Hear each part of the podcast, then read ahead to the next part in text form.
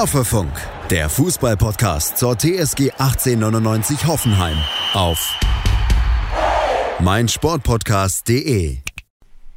Hallo und herzlich willkommen zur Folge 155 von Hoffefunk. Unsere Mannschaft steht wieder auf dem Platz, bereitet sich auf die anstehende Spielzeit vor und deswegen melden auch wir uns wieder. Wir haben so ein paar kleinere Appetithäppchen zu besprechen. Ähm, und die erste Frage, Jonas, weil es das aktuellste ist, was hältst du denn von unserem neuen Auswärtstrikot? Wurde ja vor wenigen Stunden erst vorgestellt. Ja, hallo David. Erstmal freut mich, dass wir jetzt gemeinsam wieder in die Saison reinstarten können. Das war ja jetzt die letzte Folge mit Louis Löser zusammen, war ja der Abschluss. Das heißt, sozusagen ist das jetzt ja heute die, der Beginn. Ähm, und ja, ich schaue mir mal das neue Trikot jetzt nochmal live an, weil ich habe es tatsächlich noch nicht gesehen. Also ich werde jetzt gerade auf die Seite gehen und werde es mir angucken. Ja, sehr spannend. Heute wurde wirklich vor zwei Stündchen oder so, wir nehmen auf um ähm, 16 Uhr, ähm, das Trikot mit so einem kurzen Video veröffentlicht. Es ist wieder weiß, mehr verrate ich nicht, weil Jonas jetzt ja gerade mal live vorbeischaut. Mhm. Ähm, ansonsten kann man vielleicht ähm, direkt sagen, von der Farbgebung hat sich nicht so viel verändert, aber ähm, vielleicht noch ein positiver Aspekt, der mich zumindest gefreut hat, trotz äh, steigender Kosten in vielen Bereichen, ist nach meiner Wahrnehmung der Preis nicht gestiegen. Wir bleiben weiterhin mit Flock unter 100 Euro, was tatsächlich eine Besonderheit ist in der Bundesliga, so traurig es vielleicht ist. Und ja, Jonas, hast du es gefunden und was denkst du von unserem Auswärtstrikot? Da sehe ich es gerade. Okay. Mein erster Eindruck ist sehr positiv. Mhm. Ich finde es ziemlich schön für Profis, die äh, die Trikots nach dem Spiel direkt äh, zum Zeugwart geben und es waschen lassen und im Zweifel, falls die Grasflecken nicht rausgehen, einfach ein neues bekommen. Ich denke jetzt aber gerade daran an mich, wenn ich mir das kaufe und dann äh, bei meinem Amateursportplatz da über den Matsch rutsche, dann kann ich das wahrscheinlich in den Müll schmeißen, das Trikot. Aber für Profi-Verhältnisse finde ich es erstens mal einfach mal sehr, sehr gelungen und sehr, sehr schön. Vor allem auch mit diesen kleinen hellblauen Akzenten. Ähm, ja, hat auf jeden Fall was. Und man sieht vielleicht auch, Jonas, wenn man näher dran geht, dass äh, wie beim Heimtrikot auch so eine leichte ja. Struktur vorhanden ist, so ein leichtes, ganz dezentes Muster auf dem Weiß. Nicht so markant wie beim Blauen, aber hat auf jeden Fall was. Und ne, so weiß ist schon irgendwie auch eine geile Farbe grundsätzlich. Ja, abgesehen von dem Grasproblem. Aber Jonas, ist das wirklich so ein großes Problem? Ähm, kriegt man das mit der Wäsche nicht mehr raus. Und ich frage mich, was haben denn dann unsere Zeugwerte da für krasse Waschmaschinen? Ja, ich, ich weiß es nicht, aber ich, äh, eine kleine Anekdote. Ähm, wir, also bei unserem Verein, äh, wir sind ja ein Amateurverein und in der Kreisliga und wir sind normalerweise gelb, haben gelbe Trikots und dann irgendwann mhm. zum, zum, im Winter haben wir einen neuen Sponsor gefunden und der hat dann gesagt, komm, er spendiert uns mal einen Satz äh, Ausweichtrikots in weiß, falls man dann mal ja. auswärts irgendwo hinfährt, die auch gelb sind. Und dann kamen die Trikots und wir wollten unbedingt das erste Mal, wenn sie da sind, sofort in weiß spielen. Sah auch bombastisch gut aus, ein weißes Trikot, komplett in weiß. Sogar, ja. Super schön. Und äh, an dem Tag, auch kein Kunstrasen, sondern auf normalem Rasen, an dem Tag hat es davor geregnet. Das heißt, es war matschig. Keiner von uns hat drüber nachgedacht, was für Konsequenzen das hat. Mittlerweile, du guckst dir die Trikots an, also wir waschen die halt nur auf 30, 40 Grad, nicht mit irgendwelchen Spezialwaschmaschinen, sondern jemand nimmt die halt nach Hause von uns und versucht die halt nach bestem Wissen und Gewissen zu waschen. Und es gibt teilweise Trikots, die immer noch komplett verfleckt sind und komplett dreckig sind. Also das sind so ein bisschen meine Erwartungs, äh, ja, meine äh, Erfahrungswerte zum Thema weißem Trikot. Die Profis werden da bestimmt andere Mittel und Wege finden. Aber ja, da zumindest als, als Fan würde ich mir, zumindest als Fan, der noch selber Fußball spielt und der zum Training gerne das Trikot anhat, würde ich von einem weißen Trikot immer abraten. Verstehe ich. Wobei ich jetzt insgesamt auch das Heimtrikot wirklich eine gute Möglichkeit finde. Es ist keine krasse Revolution, ist aber auf jeden Fall mit diesem Muster ähm, schick. Was mich da eher so ein bisschen gewundert hat, Jonas ist dir vielleicht auch aufgefallen, unsere Damenmannschaft hat ja einen anderen Sponsor Mhm. SAP fügt sich da ja in der Farbgebung sehr, sehr gut ein, auch beim Auswärtstrikot. Und unsere Damen haben, glaube ich, Sai Neo. Und das mit diesem Orangeton sticht es derart raus, dass ich es ein bisschen sehr penetrant finde. Und das ist dann nicht mehr ganz so schick. Da gab es ja auch schon Stress. Ich erinnere mich mal daran, dass äh, Borussia Mönchengladbach, glaube ich, die Deutsche Post als Sponsor hatte. Ich glaube mittlerweile nicht mehr. Und da war Deutsche Post eben immer gelb. Und Gladbach ja. ist ja so gar nicht gelb. Und da haben die Fans tatsächlich überraschend emotional drüber gemeckert. Ähm, wir haben da wirklich Glück mit ähm, SAP, dass sich das wirklich ja, sehr dezent einfügt und man dann eben nicht so aussieht wie teilweise im Handball, wo ja überall Sponsoren kleben, auch auf der linken und rechten Arschbacke. Ja, aber ist natürlich auch verständlich als deutsche, deutsche Bank oder Deutsche Post, dass man da auch nicht auf sein ja, gelbes irgendwie Branding schon, verzichten irgendwie will. Schon, ja. Stimmt. Ja, weil man zahlt Millionen dafür, dass man eben auf der Brust von den Profis ist. Und dann will man natürlich auch nicht irgendwie in Schwarz-Weiß nur damit es gut aussieht, sondern will halt direkt sichtbar sein. Kann ich natürlich schon verstehen. Aber ja, äh, ist auf jeden Fall sehr, sehr schön. Und was mir bei einem Heimtrikot immer besonders wichtig ist, und das ist einfach nur mein, mein Geschmack, dass, ähm, und das machen wir die letzten Jahre auch so, dass unser Blauton vom Heimtrikot einfach eine Nuance dunkler ja. ist als unser Wappen. Weil ich finde, wenn du das Trikot, und so war es auch schon unsere Puma-Trikots von 2012, 2013, die fand ich nicht so schön, weil nämlich der Blauton einfach ein Tick heller war. Da war der Blauton wie das Wappen und dann finde ich das Blau einfach nicht so, nicht so, ja, einfach nicht so kräftig, nicht so schön. Äh, und da finde ich einfach den Weg, den wir jetzt gerade mit Joma gehen oder Choma gehen, einfach sehr, sehr gut. Absolut, also dafür eine relativ unbekannte spanische Sportmarke und die machen Stand jetzt einen guten Job. Ich finde die Qualität auch einen Tick besser als bei Lotto war es, glaube ich. Ja. Auch ja. wenn Lotto auch wirklich gute Designs hatte. Ähm, und ja, deswegen freue ich mich. Optisch kann die neue Saison kommen. Ähm, und, und ich wünsche mir als Ausweichtrikot, was ja noch nicht draußen ist, ein komplett schwarzes noch. Das ist immer das Beste. Ja, aber ich bin mal gespannt. Wird bestimmt noch präsentiert. Was auch übrigens mutig war, fällt mir jetzt gerade ein, aber auch da muss ich wirklich ein eher positives Fazit fällen, ist das Torwarttrikot von Olli Baumann. Da hat man sich bei dem Blauton, wie soll ich sagen, doch auch einiges getraut. Ich weiß nicht, ob du mhm. das gesehen hast, Jonas. Es ist, ja. was ist Dieses das für eine Farbe? Mhm. Türkis, ja.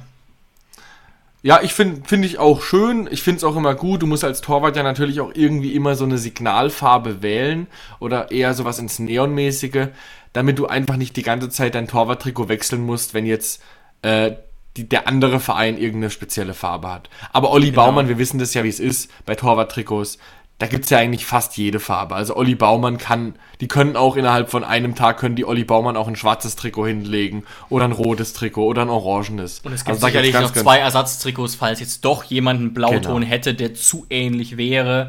Genau. Ähm, die Hertha ist ja nicht mehr mit dabei, aber... Genau, also da gibt es einfach immer nur ein Trikot, was sich eben, wo sich eben entschieden wird, das an die Fans herauszugeben, aber Olli Baumann, der wird bestimmt vier oder fünf verschiedene Farben dieses Jahr tragen. Ja, also, von dem Standpunkt her kann die neue Saison kommen.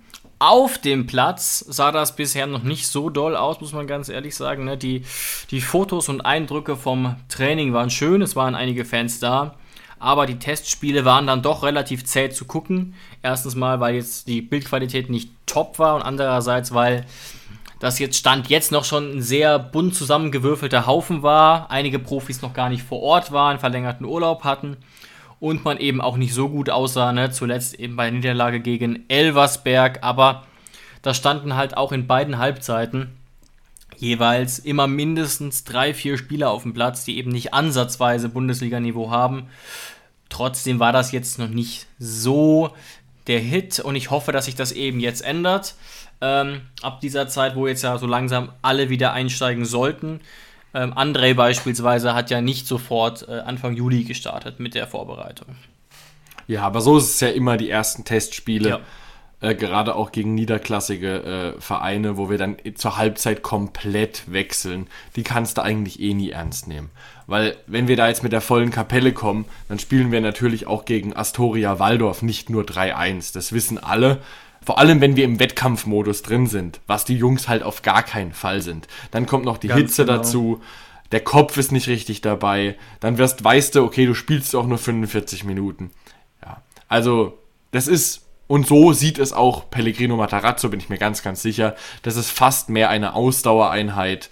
Ähm, und vielleicht die Jungs, die gerade nicht die 45 Minuten spielen, die gehen parallel irgendwie eine kleine Runde mit dem Athletiktrainer joggen. Also da ist der Fokus auf gar keinen Fall auf dem Ergebnis und deswegen kann man das auch schnell übergehen. Das einzige Schöne beim Astoria Waldorf Spiel waren ja eigentlich die Torschützen. Ist dir da was Besonderes aufgefallen? Ähm, Prömel hat getroffen und Pavel, oder? Pavel und wer hat das zweite Ach, Tor gemacht? Kevin Vogt, genau. Kevin. Vogt hat sich hat sich einen Elfmeter geschnappt. Und das, also ich weiß jetzt nicht, ob er in einem Testspiel irgendwann schon mal bei uns getroffen hat. Ich glaube nicht. Ich glaube aber auch das nicht. müsste, das müsste sein erstes Tor für die TSG gewesen sein. Er hat das ja vor ein, zwei Jahren auch mal gesagt, irgendwann wird es passieren. Das Problem ist nur, das wird jetzt nicht in die offizielle Statistik mit einfließen, aber ist trotzdem auf jeden Fall eine Randnotiz, weil wir ja wissen, ne, bevor Kevin Vogt trifft, trifft gefühlt Olli Baumann. Und es ja. war jetzt ja eben ein Elfmeter. Ich habe bisher noch kein Video davon gesehen. Ähm, aber ich werde auf jeden Fall mal äh, die Augen offen halten. Hat mich auf jeden Fall gefreut. Ja, es war ja jetzt sogar letzte Saison der Fall, dass er nicht mal mehr bei Ecken mit da vorne war, sondern eben abgesichert hat. Und dann wird es natürlich umso schwerer. Ja, aber ist halt auch einfach eine gute Wahl, weil Kevin Vogt ein gutes Tempo hat, um Kontergegenstöße ja, zu verhindern. Ja, auch kräftig ist, groß ist, zum Blocken. Und er ist halt auch wirklich im offensiven Kopfballspiel jetzt kein Garant. Also so ehrlich muss man sein. Und ich glaube, das sieht auch jeder Trainer direkt im Training, dass da nicht die große Hoffnung auf Kevin Vogt in der 98. Minute liegt, ähm, wenn ein Eckball reinkommt. Und deswegen ist es doch ganz okay. Ein Elfmeter kann er sich nehmen, er ist ja auch ein Führungsspieler, also warum nicht? Aber auch da die Elfmeter-Schützenwahl, da brauchen wir jetzt nicht damit rechnen, dass er sich die in der Bundesliga mal nimmt, weil in der 84. Minute gab es dann ja schon wieder einen Elfmeter und den hat Kevin Vogt dann nicht geschossen. Also den hat sich einfach irgendjemand genommen, den hat Bischof dann sogar verschossen. Also mhm, ja, genau. Haken dahinter, Kevin Vogt kann also Tore schießen und der Rest ist eigentlich relativ egal. Absolut.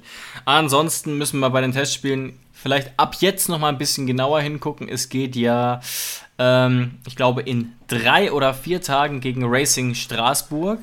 Das ist natürlich ein bisschen höheres Niveau. Und da hat die Mannschaft dann auch immerhin knapp zwei Wochen zusammen trainiert. Vielleicht ist das schon repräsentativer.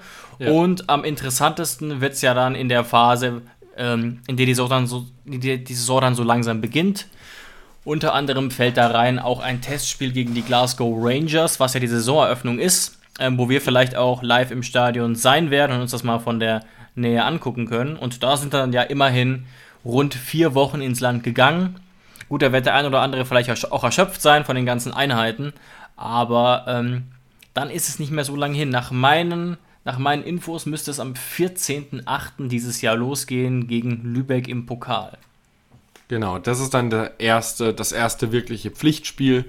Du hast richtig gesagt, Straßburg am 17.07., dann Glasgow Rangers am 29.07. und am 5.08., nur wegen der Vollständigkeit noch, spielen wir noch gegen Fulham. Und das ist dann das letzte Testspiel, mhm. bevor es dann losgeht gegen Lübeck. Und dann die Woche drauf geht es auch schon los. Am ersten Spieltag, der Spielplan ist ja draußen, am ersten Spieltag in Sinsheim gegen Freiburg gleichen Kracher. Das ist wirklich ein sehr, sehr ordentlicher Beginn. Danach in Heidenheim ist natürlich ein bisschen kurioser, aber Hoffenheim-Freiburg zu Hause, da kann wirklich keiner meckern. Direkt ein Duell Nordbaden gegen Südbaden. Worüber genau. wir heute vielleicht noch ein bisschen reden sollten, jetzt gerade ähm, in der zweiten Hälfte dieser Folge vielleicht, ist so ein bisschen das Thema Kaderumbruch, würde ich vorschlagen, weil der ja jetzt scheinbar schon begonnen hat. Da wird mhm. wohl noch das eine oder andere passieren haben wir uns zumindest gedacht im Vorgespräch, aber jetzt sind ja die ersten äh, Bewegungen schon passiert. Und ich glaube, der, man wird da unterschiedliche Meinungen zu haben. Also zum Beispiel, dass Marius Bülter jetzt gekommen ist für 3 Millionen plus X, wird jetzt die wenigsten überraschen, war lang genug in der Presse. Ähm, wurde auch im ersten Moment äh, ziemlich positiv aufgenommen, müssen wir abwarten. Jetzt kam aber noch die, der Abgang von Munas Dabur dazu, der für mich persönlich jetzt auch nicht sehr überraschend war. Ähm, aber natürlich schon gewisse Fragen aufwirft. Ne? Ich habe mir in dem Zusammenhang nochmal unseren Kader angeguckt, also wie es jetzt gerade aussieht und stelle mir schon die Frage, reicht das, was wir jetzt aktuell so im Sturm haben, aus, um durch die Saison zu kommen, ohne ähm, wieder in die Bredouille zu kommen? Ne? Wir haben vorne offensichtlich mhm. jetzt Bebu, Kramaric in Klammern sehe ich persönlich ähnlich wie Luis Löser und wahrscheinlich du auch auf der 10 eher. dann noch Bülter und in Klammern eben auch Bayer und Aslani, die ich jetzt maximal auf, für Kurzeinsätze sehe. Bayer vielleicht eher als Aslani, aber mir kommt das jetzt fast noch ein bisschen dünn vor. Schatz, ich bin neu verliebt. Was?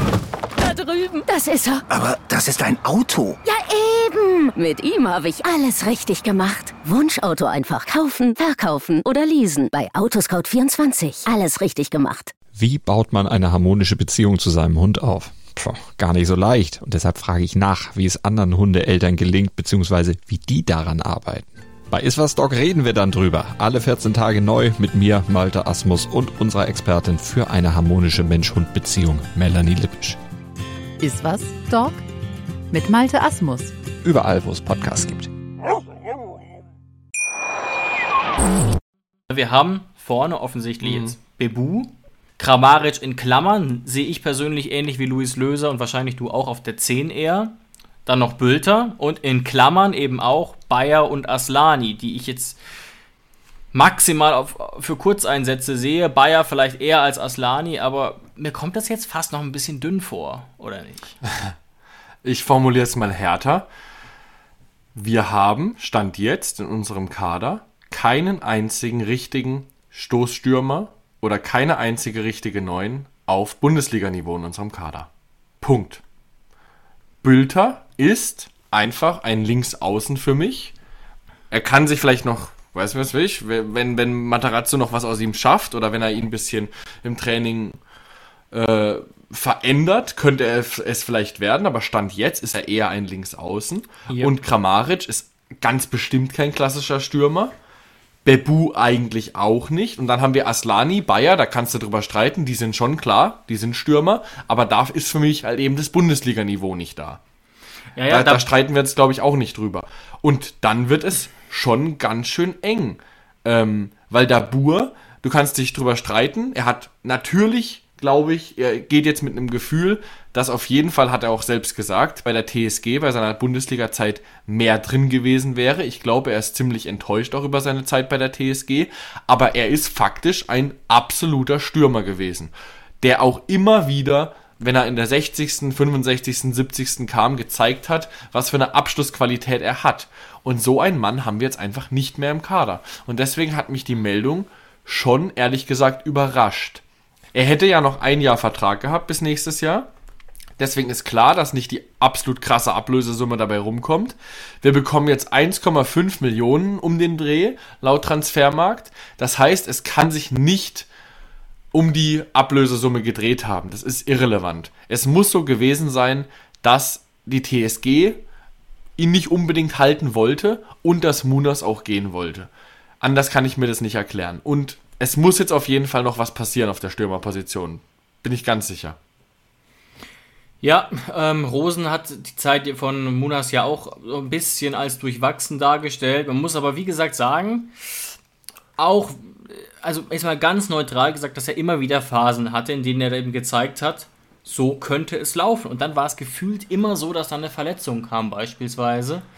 Ähm, trotzdem auf eine Art natürlich schön. Die letzte Aktion, die uns im Gedächtnis bleiben wird, ist sein ist sein Haken mhm. und die Vorlage und dann am Ende nochmal das Kontertor. Das war natürlich vielleicht dann doch ein ganz netter, ganz nettes Ende. Aber ich bin mir nicht sicher, ob nicht das Geld vielleicht auch eine Rolle gespielt hat. Ich habe gelesen, es gab zwar nur 1,5 Millionen, aber es wurden diverse Bonuszahlungen vereinbart. Mhm. Also das könnte sich wohl, ne? Und wir wissen ja alle, dass solche Clubs in Dubai durchaus Geld haben. Das könnte sich wohl doch noch um einige Millionen erhöhen. Und Munas ist eben auch 31. Und ja, aber ein bisschen weißt früh für ein Karriereende. Ja. Und für mich, für mich, David sportlich, es ist ein Karriereende sportlich. Ist einfach so. Das mag absolut sein und finde ich auch, ich finde es eigentlich eher deswegen enttäuschend. Ich glaube, ich fände es viel weniger schade gefunden, wenn er jetzt gesagt hätte, okay, ich gehe zum FC Verona, weißt du? Irgendwie mhm. so. Ähm, also zu irgendeinem, weiß ich nicht, mittelmäßigen Serie A-Club, um, um nur mal ein Beispiel zu nennen, ne?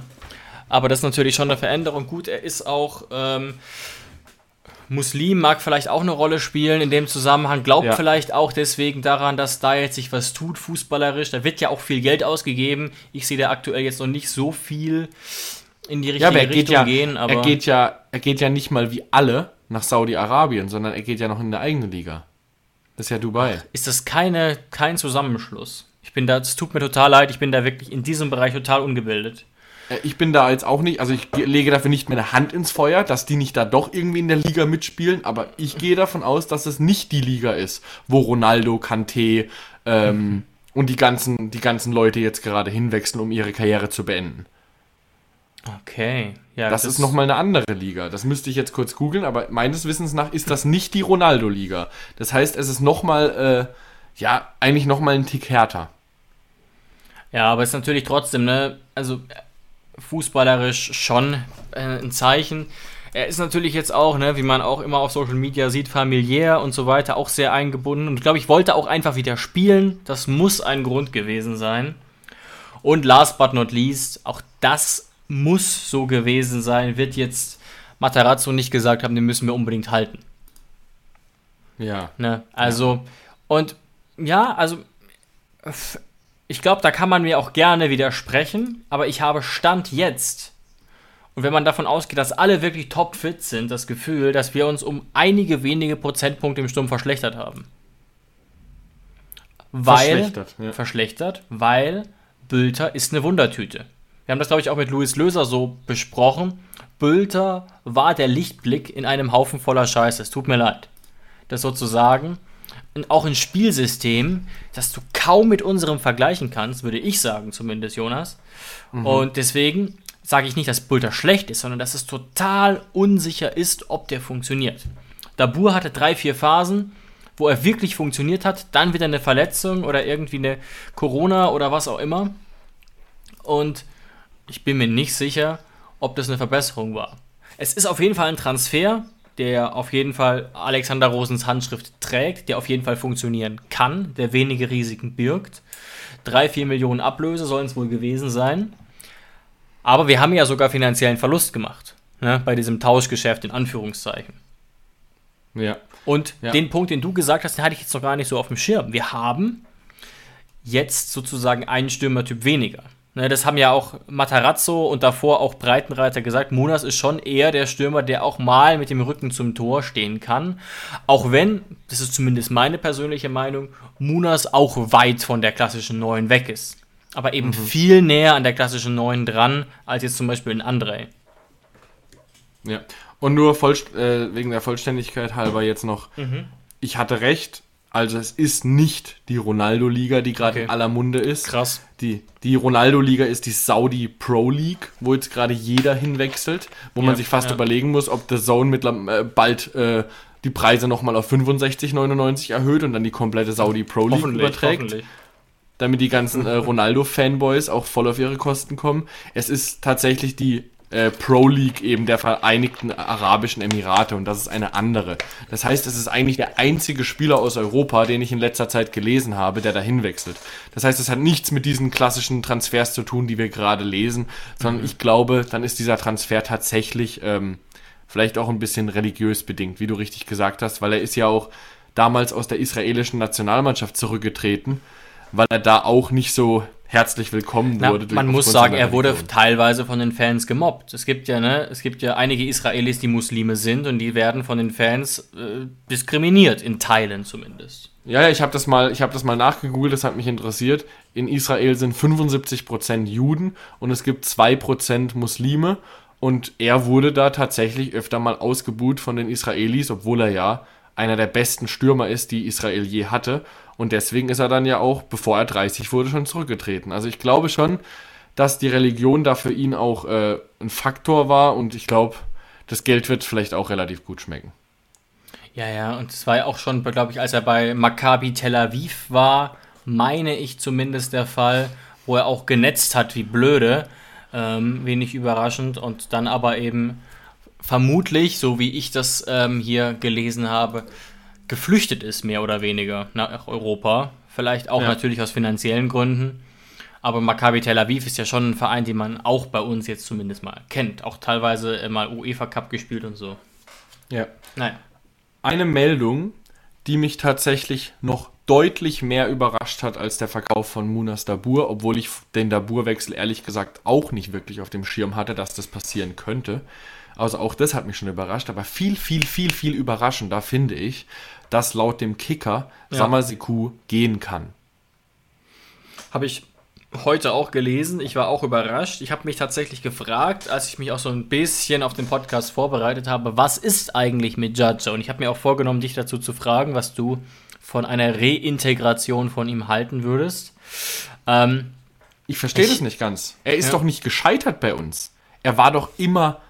Also klar, er hatte mal bessere Phasen, mal schlechtere, aber er war doch die meiste Zeit, bevor er dann eben solide, absolut. bevor er dann eben Breitenreiter keine Verwendung mehr für ihn hatte, er war doch lange Zeit Stammspieler und hat es auch immer gut gemacht, war unser Staubsauger vor der Abwehr und von 0 auf 100 keine Verwendung mehr. Und jetzt ist ein neuer Trainer da.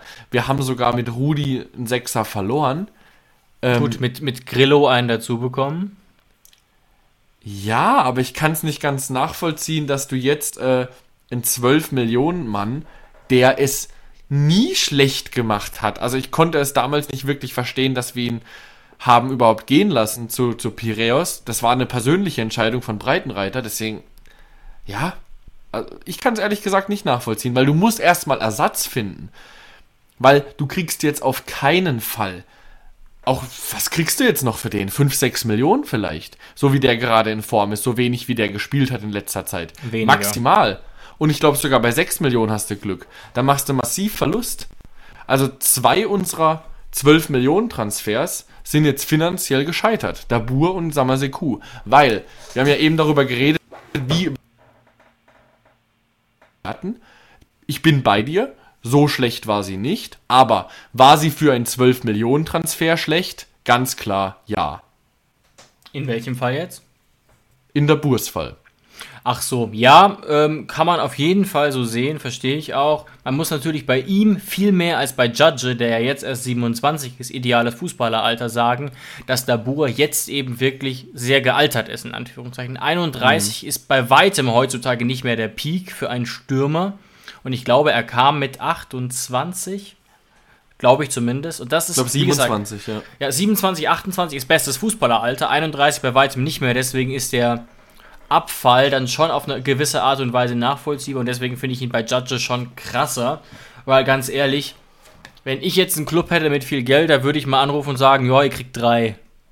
Wenn er es bei Piraeus nicht schafft. Natürlich, vielleicht würde ich vielleicht noch ein bisschen höher gehen, aber du weißt, was ich meine. Einfach Ja. auf Grundlage dessen, dass er es bei Piraeus nicht geschafft hat zu spielen, wir offensichtlich oder Breitenreiter ihn offensichtlich nicht wollte. Und jetzt meldet der Kicker ja quasi auch noch, dass, dass auch Matarazzo ihn nicht braucht. Der einzige Gedanke, den ich habe, ist eben, wenn du dir jetzt nochmal, Jonas, oder wenn alle jetzt zusammen nochmal kurz gucken, wer aktuell bei uns so im Kader steht, kann ich zumindest ein bisschen verstehen, dass wir einen zentralen Mittelfeldspieler abgeben. Warum ausgerechnet Judge? Ne, wir haben ja noch außerdem Grilic, Stiller, Geiger, Prömel, Bogarde. Und Becker in Klammern vielleicht. Ja, und vor allem haben wir den Typ Samaseku eigentlich nicht in unserem Kader.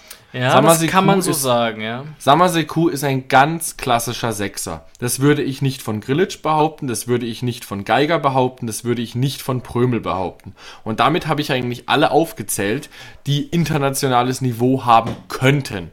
Der Rest, natürlich haben wir viele, aber ein Samaseku hat ja wohl deutlich mehr gezeigt bei uns, dass man mit ihm nach Europa kommen kann, als jetzt beispielsweise ein Angelo Stiller. Also, ja, vielleicht, ich, ich weiß nicht, was für Gründe das hat. Vielleicht hat Samaseku auch keine Lust mehr auf uns so richtig, sich da einzulassen und will jetzt auch gehen. Da haben wir natürlich keine Inneneinsicht in diese Gespräche. Aber jetzt mal rein aus der Sicht, dass es jetzt ja einen Neuanfang geben könnte, dass Samaseku eine gute Zeit bei uns hatte und dass du diesen Spielertyp Typ grundsätzlich im Kader brauchst kann ich es nicht nachvollziehen, dass du jetzt schon sagst, okay, Experiment gescheitert, äh, wir verzichten jetzt auf ganz, ganz viel Geld und er soll lieber gehen. Weiß ich nicht. Ja, ich finde es auch schwierig. Ich finde es auch wirklich schwierig. Ähm, wie gesagt, wir haben ja auch damals darüber diskutiert und auch immer gesagt, dass es Vermutungen sind, dass es vielleicht auch wirklich damit zu tun haben könnte, wie Samaseku sich so präsentiert hat, wenn er mal auf der Bank saß und so weiter. Ähm, aber ganz klar ist es nicht und ich hätte mir schon eigentlich gedacht oder auch gehofft, dass er jetzt zumindest mal noch ein paar Wochen mittrainiert und man dann wirklich entscheidet. Ich habe, das muss jetzt nichts heißen, aber ich habe bis jetzt keine Trainingsfotos von ihm gesehen. Wenn ihr da was gesehen habt, irgendwie auf Instagram oder so, weist uns gerne darauf hin, schreibt mal bei Instagram ähm, uns eine Nachricht, aber ich habe ihn sozusagen mal gesucht an einzelnen Stellen und mir ist er nicht ins Auge gestochen und ich wüsste auch nicht, dass er Einsatzminuten erhalten hätte mhm. ähm, bei den Testspielen. Dementsprechend, was soll das? Also warum nicht mal zwei, drei Wochen gucken oder anders, Matarazzo gucken lassen, ob das vielleicht doch passen könnte und dann entscheiden. Es, außer es hat irgendwie menschlich gekracht, bevor er gegangen ist, auch mit anderen Leuten, die jetzt noch da sind, beispielsweise Rosen oder Teilen der Mannschaft, weil ansonsten selbstverständlich ist Samaseku ein Spieler, der absolut Bundesliga-Niveau hat und der, wenn er in Fahrt ist, also Teil einer Top-Mannschaft sein kann. Das hat er ja schon gezeigt. Ja. Und ja, dieser, dieser Typ Sechser, der fehlt uns schon. Deswegen bin ich da auf jeden Fall überrascht. Vielleicht ist man ja schon an jemandem anderen dran und will irgendwie das, das Ganze sein. anders planen. Das kann natürlich sein, dann werden wir in den nächsten Wochen dran sein. Aber ist auf jeden Fall überraschend. Und so langsam, deswegen aufgrund jetzt dieser Meldungen mit Dabur, mit Samaseku, ähm, auch Bogarde kann, das, die, kann die TSG verlassen. Dann jetzt noch die Meldung, Adams kann die TSG verlassen. So langsam nimmt das Versprechen von Rosen mit dem um, äh, Umbruch schon so ein bisschen Züge an. Also da ist auf jeden Fall viel Schwung drin. Absolut, absolut. Und so wie ich die Meldungen interpretiere, finde ich auch ganz spannend, ist jetzt mutmaßlich Alexander Rosen gar nicht mehr Teil dieses Umbruchs, weil er ja in die Geschäftsführung aufgestiegen ist. Mhm. Einerseits natürlich sehr, sehr positiv, dass jetzt wieder jemand in der Geschäftsführung sitzt, der offensichtlich einen Draht zu den Fans hat, der jetzt über die Jahre auch eine sehr enge Verbindung zur TSG aufgebaut hat und der eben die nach außen auch stark, stark repräsentiert hat. Aber sein Posten wird übernommen ab sofort von Pirmin Schwegler, was er selbst entschieden hat. Jetzt stelle ich mir aber nur die Frage, ich fürchte, wir werden es nicht, nicht rausfinden, ob Rosen jetzt trotzdem noch zumindest diesen Sommer weiterhin mithilft. Oder ob man jetzt sagt, Pirmin, dein Ding, mach mal. Wobei nach meiner Erinnerung Pirmin Schwegler ja auch im Winter bereits kam und da vielleicht eingearbeitet wurde, jetzt ein halbes Jahr lang. Ja, schwer zu sagen. Schwer zu sagen. Also weil der schwarze Peter, das sie hat man ja auch bei Salihamidzic immer gesehen, wenn Transfers scheitern, der ist ja dann ganz klar beim Sportdirektor. Deswegen weiß ich nicht, inwiefern man da dann wirklich als Team agiert. Und ich glaube auch Alex Rosen, wenn der jetzt wirklich die Aufgaben dann übernimmt und aufgestiegen ist, dann sollte der eigentlich mhm. von der Hierarchie her nicht mehr so viel Zeit haben, auch die Transfers zu machen. Es sei denn, das ist eine komplett andere Aufgabenverteilung, weil wozu hast du denn dann sonst die Stelle neu vergeben, wenn ja, du es am Ende ja, trotzdem mitmachst? Also, ja, da haben wir ja auch schon in der letzten Folge mit Louis Löser drüber geredet, dass für mich, also wahrscheinlich ist es, es ist auf jeden Fall ein Aufstieg von der Treppe her und es ist wahrscheinlich auch finanziell eine Beförderung. Ja. Aber wenn du nach so vielen Jahren zu Alex Rosen sagst, so, also das mit den Transfers, das lassen wir jetzt mal lieber, ah, ich weiß nicht, ob ich da, wie ich mich damit fühlen würde, wenn ich Alex Rosen wäre. Wir wissen natürlich auch nicht, ob es nicht vielleicht auch in seinem Sinne war. Aber was ich wirklich spannend fände, wäre die Frage, weil das könnte ich noch verstehen, ist Rosen diesen Sommer noch beteiligt? Einfach auch vor dem mhm. Hintergrund, dass er ja quasi bis letzte Woche noch ja, Sportdirektor oder Leiter Profifußball, wie auch immer war. Ähm, mhm. Also quasi und deswegen ja schon beteiligt war. Ne? Beispiel hier äh, Justwan verpflichtet hat und als ob jetzt das mit Dabur alles Schwegler allein geregelt haben wird. wir werden es nicht erfahren, aber grundsätzlich hast du recht, spätestens ab ähm, Ende der Transferperiode sollte dann Schwegler konsequenterweise sein Ding da machen, denn das ist ja jetzt sein Posten. Ja, aber vielleicht war es wirklich auch, denke ich gerade drüber nach, im Sinne von Alex Rosen, weil äh, du willst ja am Ende vom Tag willst du auch einen sicheren Arbeitsplatz. Und wenn ich so dran denke, welche Plätze in der Bundesliga wirklich am öftesten gefeuert werden, dann ist es nach dem Trainer auf jeden Fall die Person, die für die Transfers verantwortlich sind. Also da bist, du sofort sofort in der Schussbahn, wenn mal irgendwas schief läuft. Und vielleicht hatte Alex Rosen auch einfach keine Lust mehr auf diesen Stress. Dass alle immer mit dem Finger auf ihn zeigen. Natürlich auch, wenn es gut läuft, aber auch, wenn es schlecht läuft. Wenn wir jetzt darüber reden, äh, Kasim Adams Nuhu oder Nsoki, natürlich ist es am Ende vom Tag, oder auch jetzt die Trainer, wie viel Trainerverschleiß wir in letzter Zeit hatten, am Ende ist das die Handschrift von Alex Rosen. Und vielleicht hatte er da keine Lust mehr drauf. Ja, ich glaube schon, dass natürlich ähm, der Geschäftsführerposten viel Verantwortung, viel Arbeit bedeutet, aber Sportdirektor ist, glaube ich, in gewissen Phasen nochmal bedeutend stressiger. Du musst teilweise sehr, wegen, sehr schnell den, handeln. Wegen den Medien, ja. Ja. Wer Nee. schreibt denn schon über den Geschäftsführer? Keiner weiß ja so richtig, was der genau tut.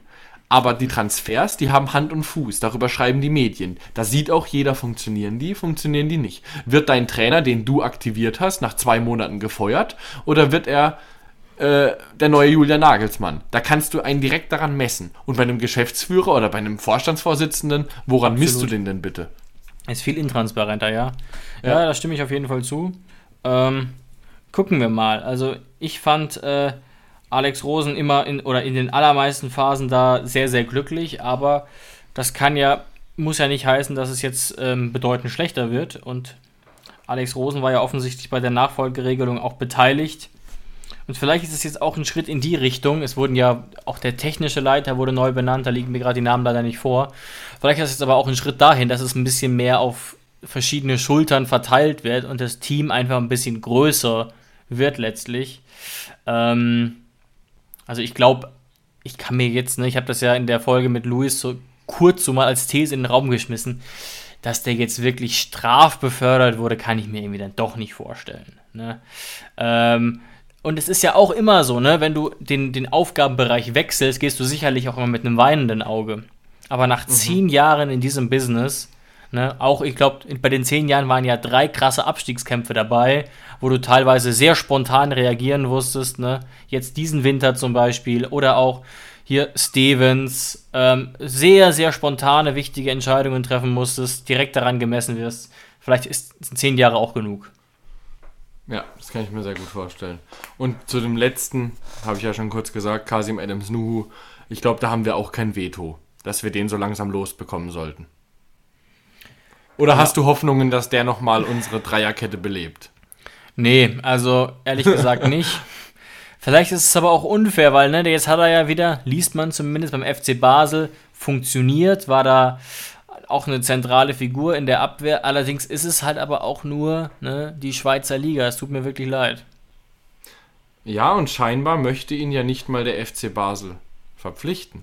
Und das verstehe ich ja nicht, wenn die doch so zufrieden mit ihm sind. Ich glaube, da könnte man sich doch mit Sicherheit auf eine sehr faire Summe einigen.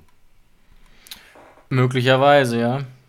Gut, Weil klar, dass wir, dass wir am Ende wieder ein Minusgeschäft machen, ist ja logisch. Ich glaube, für 6, 7, 8 Millionen haben wir ihn damals geholt. Mittlerweile hat er noch einen Marktwert von 700.000. Also, wenn du am Ende eine, eine Million für ihn kriegst, dann bist du ein Genie. Ja, absolut. Aber ich sehe ihn auch nicht mehr so richtig als Teil unseres Teams. Eine ähnliche Frage stellt sich ja dann aber auch bei Socki, der natürlich vielleicht auch noch ein bisschen Zeit einfach braucht und auch bekommen sollte angesichts des Ja. Alters. Ich merke aber gerade, Jonas, dass wir jetzt schon so ein bisschen in den Bereich reindriften, den wir heute eigentlich gar nicht behandeln wollten. Denn so in der nächsten Zeit, vermutlich in zwei Wochen, kommt hier nochmal was, was ihr wahrscheinlich alle mittlerweile kennt. Und das ist unser großes Transferkarussell wo es im Wesentlichen darum geht, wie würden wir den Kader neu aufstellen, wo würden wir nachjustieren, oder aber auch, welche konkreten Spieler würden wir Pirmin Schwegler vorschlagen, zu verpflichten, beziehungsweise welche würden wir persönlich gerne loswerden. Und das machen wir jetzt, glaube ich, zum dritten oder vierten Mal und noch im Juli wird es soweit sein. Und da haben wir das, das haben wir, glaube ich, schon so ein bisschen vorbereitet. Genau. Und das ist auch immer eine ziemlich spaßige Folge, weil natürlich Ja. ein paar sehr ernsthafte Vorschläge dabei sind, aber auch ein paar ziemlich unrealistische. Da geht es einfach darum, sich ein paar wild, ein paar Namen hin und her zu pfeffern. Aber mal so wild ist es manchmal gar nicht, weil John Anthony Brooks war Teil des Transferkarussells im Sommer letzten Jahres und im Winter kam er dann. Ähm, also da, damit lagen wir schon mal richtig. Und eine Frage, die wir dann auch in zwei Wochen äh, behandeln müssen, ist, wir spielen ja nicht international. Das heißt, wie viele Menschen brauchst du denn überhaupt in deinem Kader? Absolut, gute Frage, ja. Wie viel Puffer brauchst du für Verletzungen? Was passiert, wenn sich ein Grisha Brömel oder jemand anderes wieder den Knöchel bricht oder ein Kreuzbandriss kommt? Also, das ist eine super, super schwierige Frage. Diese Kaderplanung für eine Mannschaft, die eben nicht europäisch spielt. Wie viele Leute brauchst du, damit du auch Leute natürlich nicht vergraulst? Ähm, weil ein bisschen Puffer brauchst du. Du brauchst natürlich auch Qualität in zweiter Reihe, brauchst dann auch Spieler, die nicht sauer sind, wenn sie weniger Spielzeit bekommen. All diese Fragen werden wir dann beim großen Transferkarussell 2023 beantworten und da freue ich mich schon sehr drauf. Absolut. Und jetzt erstmal euch vielen Dank fürs Einschalten und bis demnächst. Ciao, ciao, macht's gut. Schatz, ich bin neu verliebt. Was? Da drüben. Das ist er. Aber das ist ein Auto. Ja, eben. Mit ihm habe ich alles richtig gemacht. Wunschauto einfach kaufen, verkaufen oder leasen. Bei Autoscout24. Alles richtig gemacht.